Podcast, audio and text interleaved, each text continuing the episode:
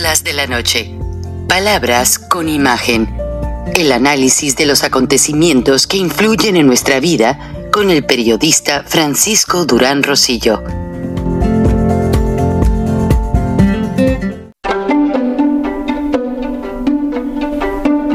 Frank Durán Rosillo eh, te saluda y los saluda a todos ustedes, su amiga María Celeste Raraz, para invitarlos a que se suscriban a mi canal de YouTube María Celeste Raraz, tal como mi nombre, donde les informo todas las semanas eh, sobre entrevistas que tienen un tema que ayuda a mejorarnos como personas y de paso son interesantes. Las pueden encontrar en mi canal de YouTube, así que los espero. Y se suscriben gratis. Apreciados amigos, bienvenidos a Charlas de la Noche, Palabras con Imagen Resumen, fin de semana. López Obrador, esté vivo, esté respirando, esté donde esté, ya está muerto políticamente hablando. No ha hecho ninguna proyección para dar seguimiento a el entorno globalizante que México necesita tener como representante de el principal socio comercial de los Estados Unidos. Esto es muy preocupante de acuerdo a la siguiente gráfica que les voy a presentar, porque no le está dando aspiraciones a esa capacidad exportadora que México ha representado, que de cierta manera le ha dado un liderazgo importante. Ha acabado con la industria del aguacate, ha acabado con la industria del cobre, ha acabado con la industria del acero, o mejor decirlo, se las está preparando para entregársela a los chinos y a los rusos. Eso es algo que nadie se ha puesto a pensar, todo mundo se ha dejado ir por la polémica de las cortinas de humo, ya los morenistas de manera atracadora se han apoderado y han hecho unas iniciativas, esas famosas de que no se les cambia ni una coma, que dejan al pueblo de México con una mano adelante y otra atrás. López se acabó el dinero de los fideicomisos.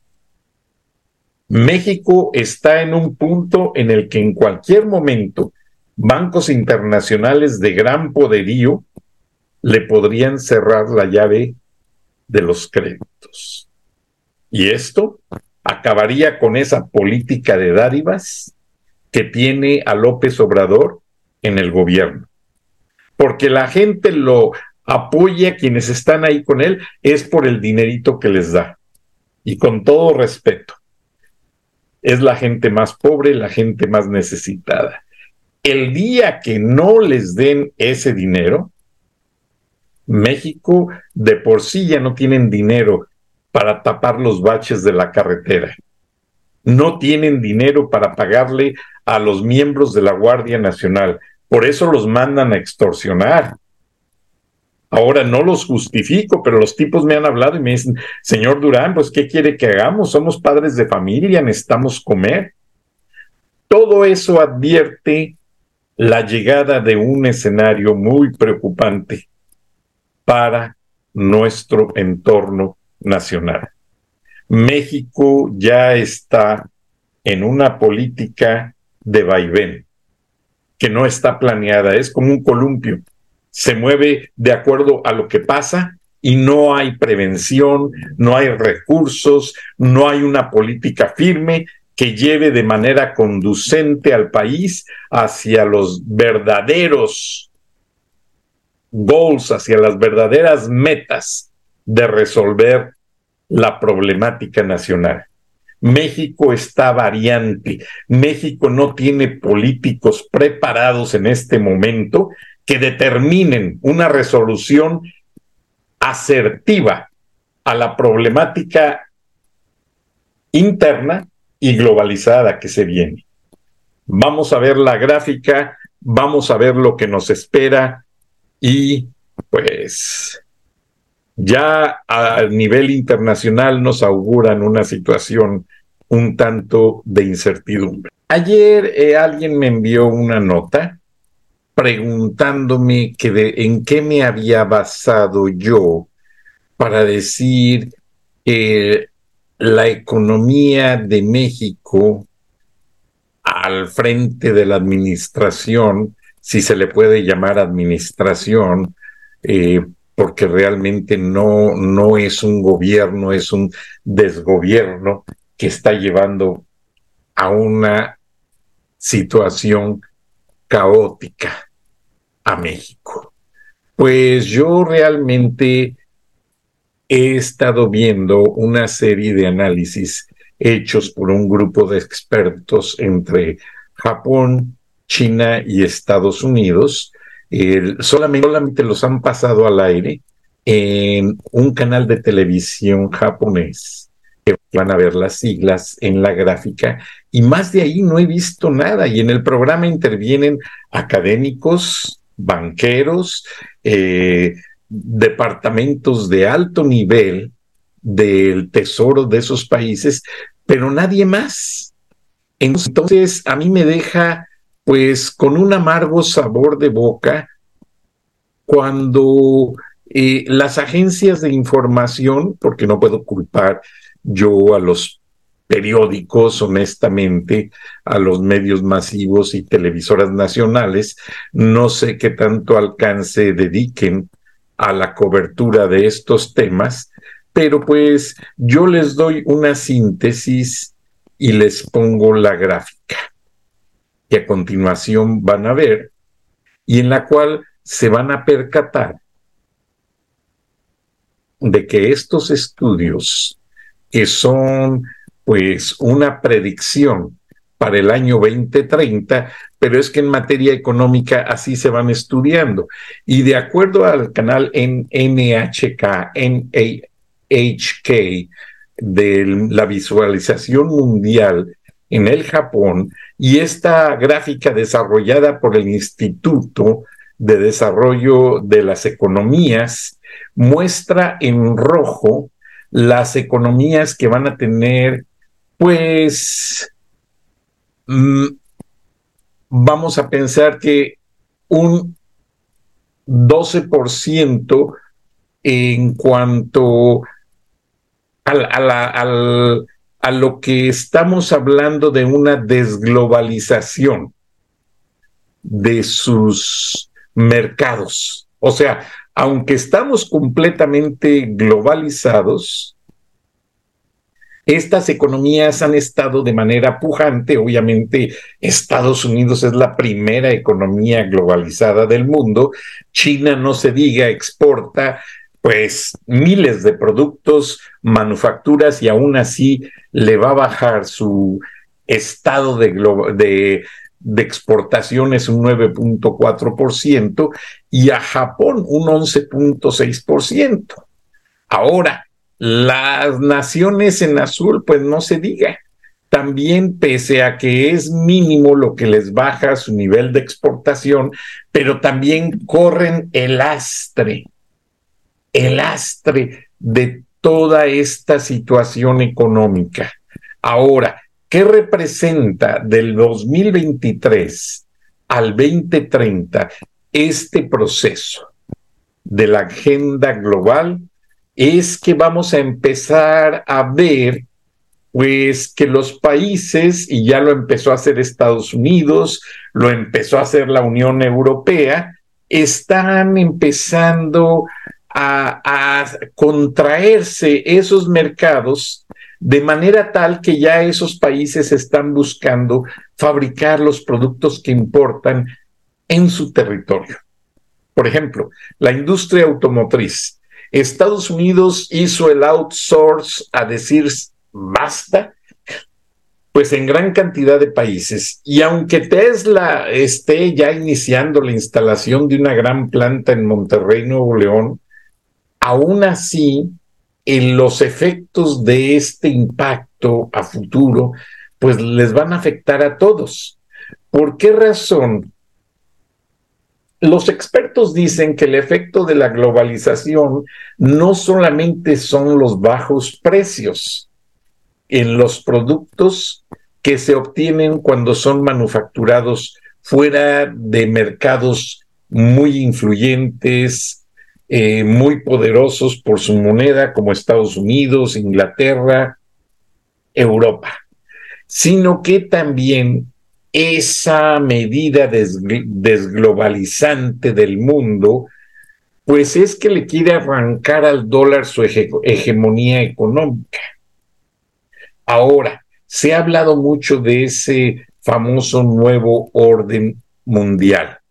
Sí, ese nuevo orden mundial famoso y promovido por Vladimir Putin y por el presidente Xi de China, pues ha quedado en encabezados de noticias, porque como les presenté en la edición de ayer, eh, China está mandando ya no solamente fentanilos a México, la está, está mandando con ciudadanos de eh, lugares donde ya la situación es inhóspita.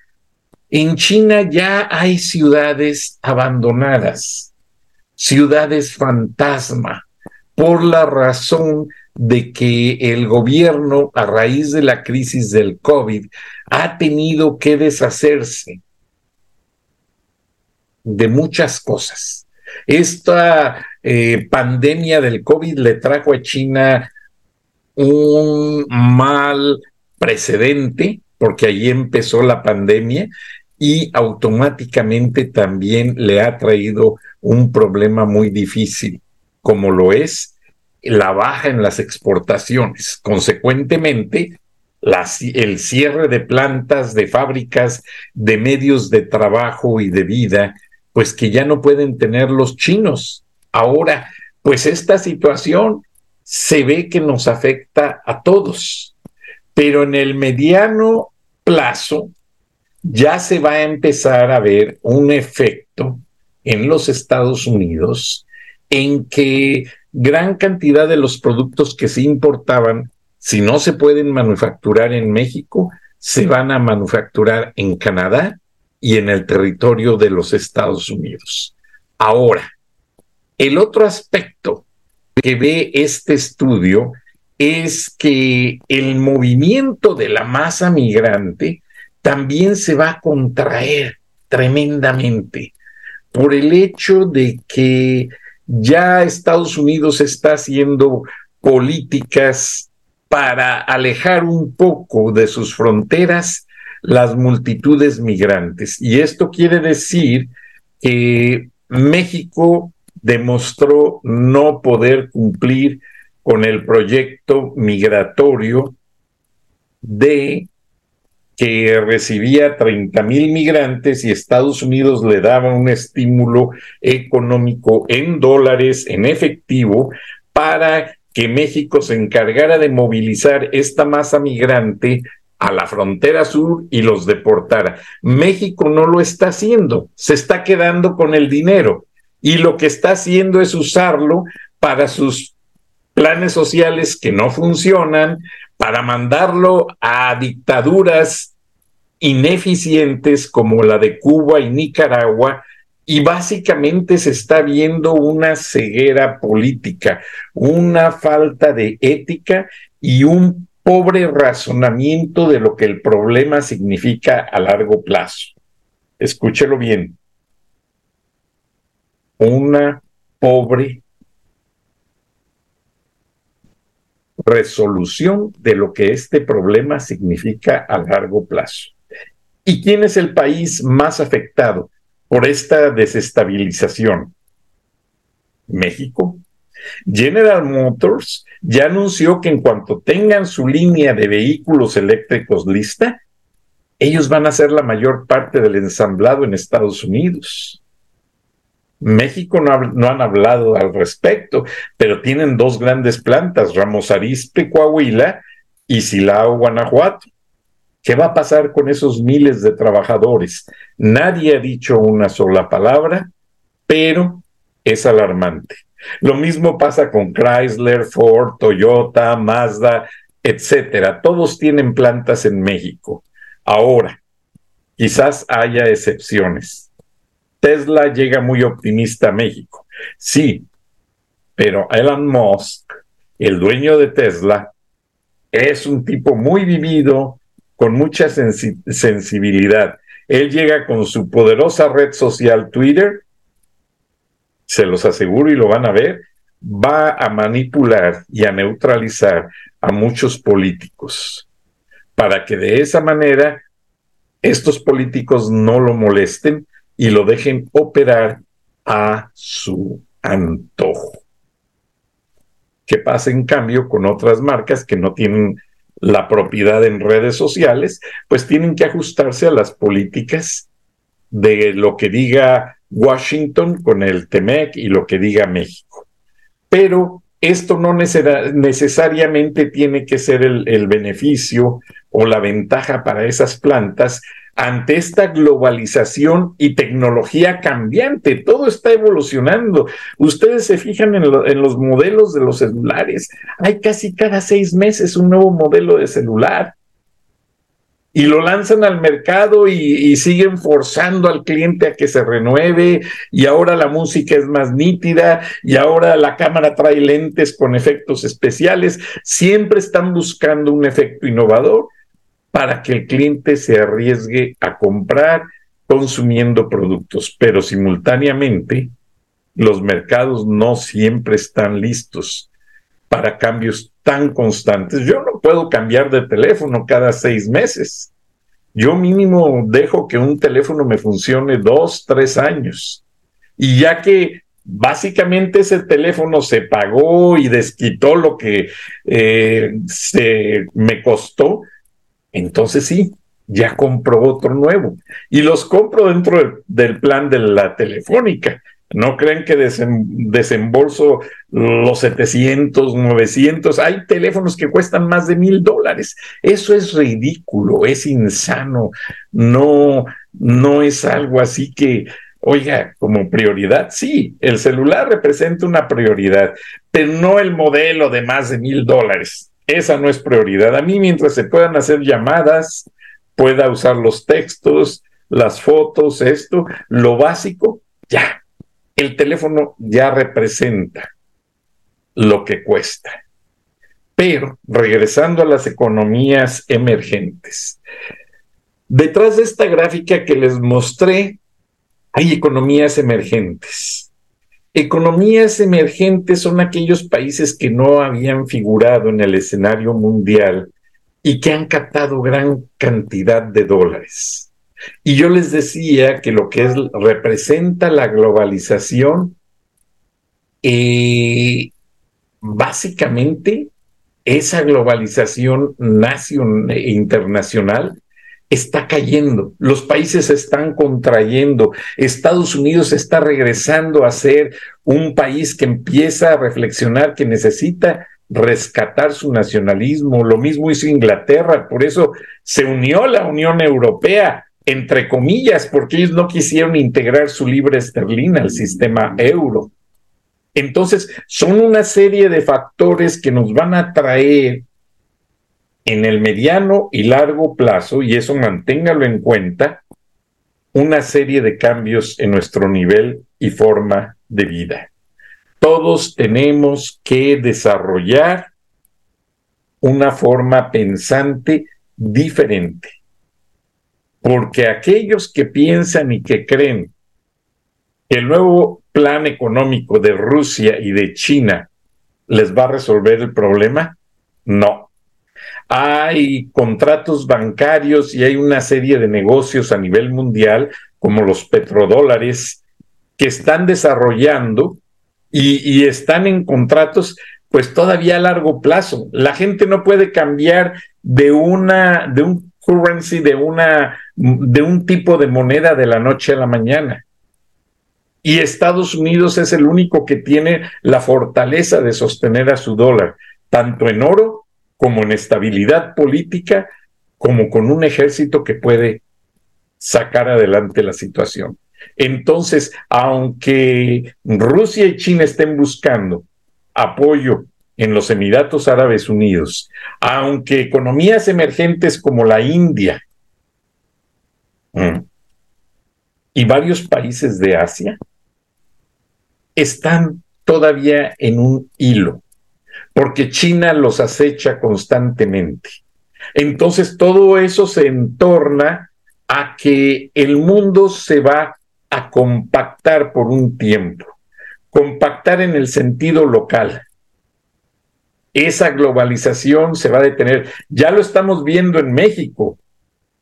¿Qué pasó? Tanta muerte de migrante ya está obligando a Estados Unidos a pedir a Guatemala que se quede como tercer país, a Colombia y Estados Unidos no tarda en hacer sus deportaciones a Guatemala, a Colombia, a otras partes del mundo donde acerque a esos migrantes. Ahora no sé qué va a hacer con los chinos porque como lo vieron en el video de anoche, están llegando por miles y miles.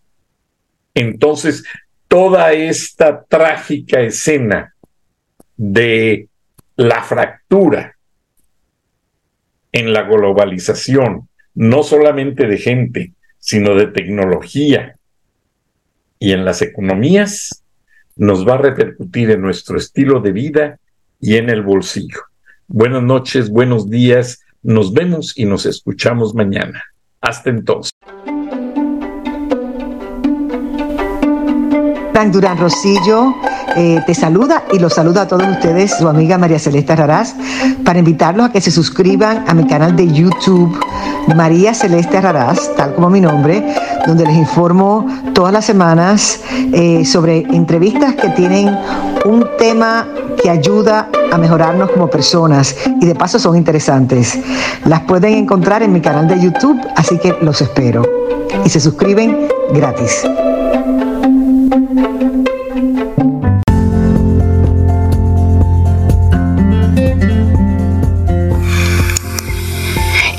El análisis de la noticia, transparente como el agua, con el periodista Francisco Durán Rosillo